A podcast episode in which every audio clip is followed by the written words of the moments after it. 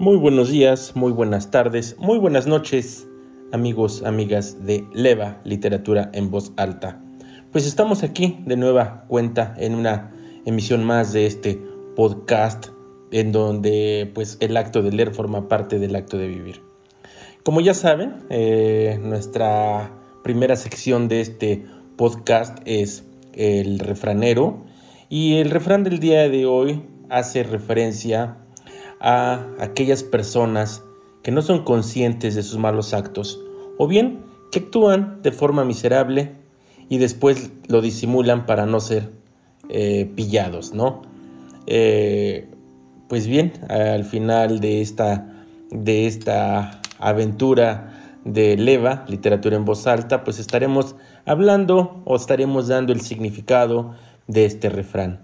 Si ustedes saben a qué refrán nos estamos refiriendo, pues les invito a que me regalen un WhatsApp al número 764-105-5848 y bueno, también estaremos por ahí regalando algunos libros eh, de los que vamos recomendando aquí en este podcast o bien de los que quieran ustedes a lo mejor que recomendemos también y que luego por ahí tenemos algunos libros eh, guardados que, que, bueno, hay que darles salida y hay que compartir para que más personas vayan leyendo y compartiendo estos libros, ¿no?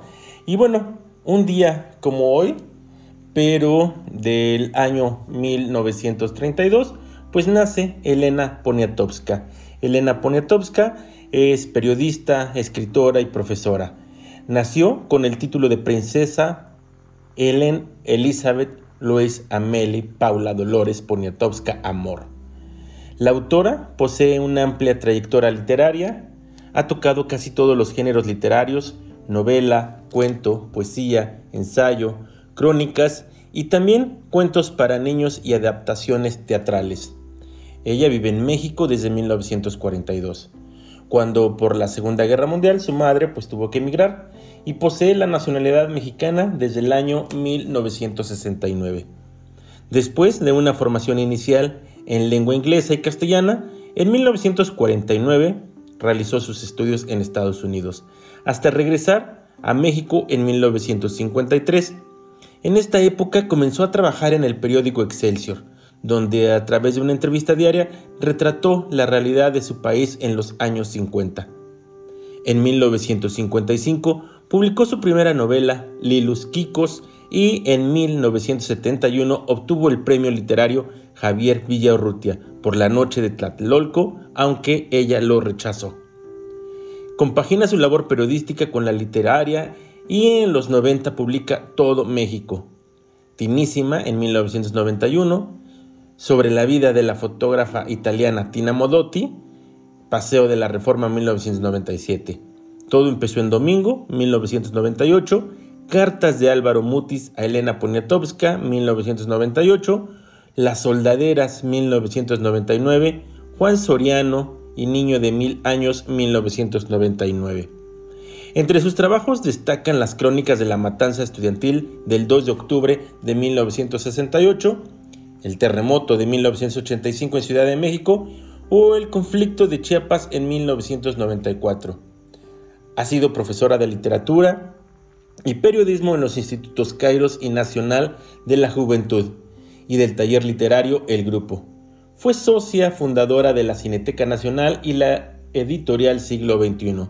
Además, ha estudiado la figura de importantes personalidades de la cultura como la poetisa mexicana Sor Juana Inés de la Cruz y el muralista mexicano José Clemente Orozco, a través de cortos cinematográficos. Son innumerables las publicaciones en las que ha participado, entre ellas Novedades, El Día, El Financiero, The News, Tabasco Hoy, La Jornada o El Nacional. Contribuyó con sus trabajos de la revista mexicana de literatura Estaciones, Abside, Artes de México, Revista de la Universidad de México, La Palabra y el Hombre, Punto, X, Proceso, a las revistas FEM y Debate Feminista. La escritora mexicana posee un premio literario que lleva su nombre, instaurado en 2007 por el gobierno de la capital mexicana y es honoris causa por universidades de todo el mundo y en el año del 2013 obtiene el Premio Cervantes. La escritora Elena Poniatowska, Premio Cervantes 2013, depositó en la caja de las letras del Instituto Cervantes un legado que permanecerá guardado hasta el 5 de septiembre del 2024 y es una de las personalidades que deja un objeto personal en la antigua cámara corazada de la sede central del instituto.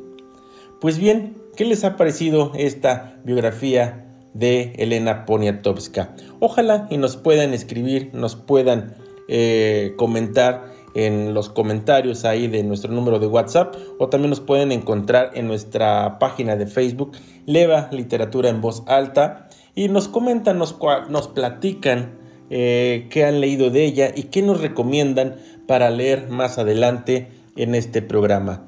La verdad es que yo no he tenido hasta hoy en día el gusto de leer a Elena, pero bueno, en algún momento lo haré y también compartiremos las lecturas en nuestro grupo de Facebook. Eh, recomiéndame un buen libro en donde estaremos un club de lectura y en el que pues bueno, vamos ahí también comentando, platicando, compartiendo y debatiendo con algunos escritores sus libros y sus obras literarias. También les invito a que nos acompañen, a que nos sigan y sean parte de esta comunidad lectora. También, como bien saben, eh, dentro de dos días, el 21 de mayo, pues es eh, un día muy conmemorativo eh, para lo que es México, en especial para lo que es mi pueblo de residencia, que es Jicotepec de Juárez, ya que pues el 21 de mayo de 1920 es asesinado Venustiano Carranza, pues expresidente de México y que fue eh, asesinado en lo que es eh, el estado de Puebla, específicamente en un pueblo llamado Tlaxcalantongo, Puebla, perteneciente al municipio de Jicotepec. Para los que no conocen, Tlaxcalantongo es un pueblo del estado mexicano, eh, localizada, como ya les he mencionado, en la Sierra Norte del estado de Puebla y está ubicado en la región pues del norte de Puebla, acá muy cerquita de Jicotepec de Juárez. Eh, en la historia, pues bueno, es más conocido y es destacado porque justamente, pues bueno, acá asesinaron y velaron, estuvo unos días eh, el cuerpo de don Venustiano Carranza. Y para hablar un poquito de, de este gran personaje, de este expresidente de México, Venustiano Carranza, vamos aquí a escuchar una pequeña estrofa de una canción pues de este, de este personaje. Don Venustiano Carranza, gobernador de Coahuila, por defender a su patria, puso en peligro su vida. Estaban unas mujeres debajo de unos portales, conocieron a Carranza, padre de los federales. Y bueno, este pequeño corrido eh, fue gracias a la participación de Marijena Aranda, que bueno, de repente estará participando en este programa para completar algunos corridos, algunas canciones y darle un poco más de vida a este programa. Y bueno, también queremos leer aquí un poema dedicado a Venustiano Carranza, que fue escrito por los alumnos de cuarto de preparatoria de la escuela Alberto Guiada, Diego Alarcón y Daría Gartéis, quienes pues nombraron poema a Carranza y dice así.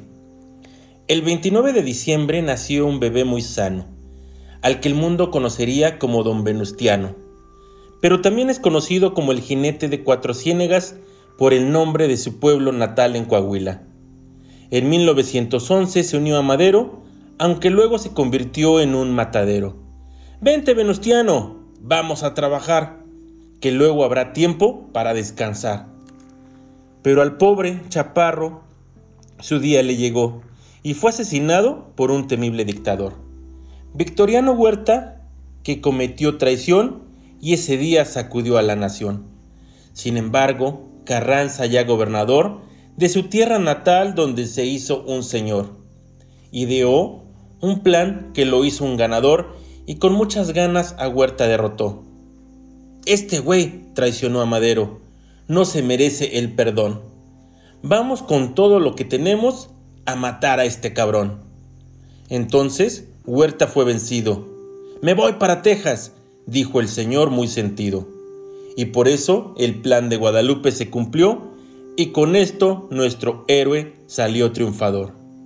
Pero no fue el único autor del plan. Tuvo ayuda de un gran clan.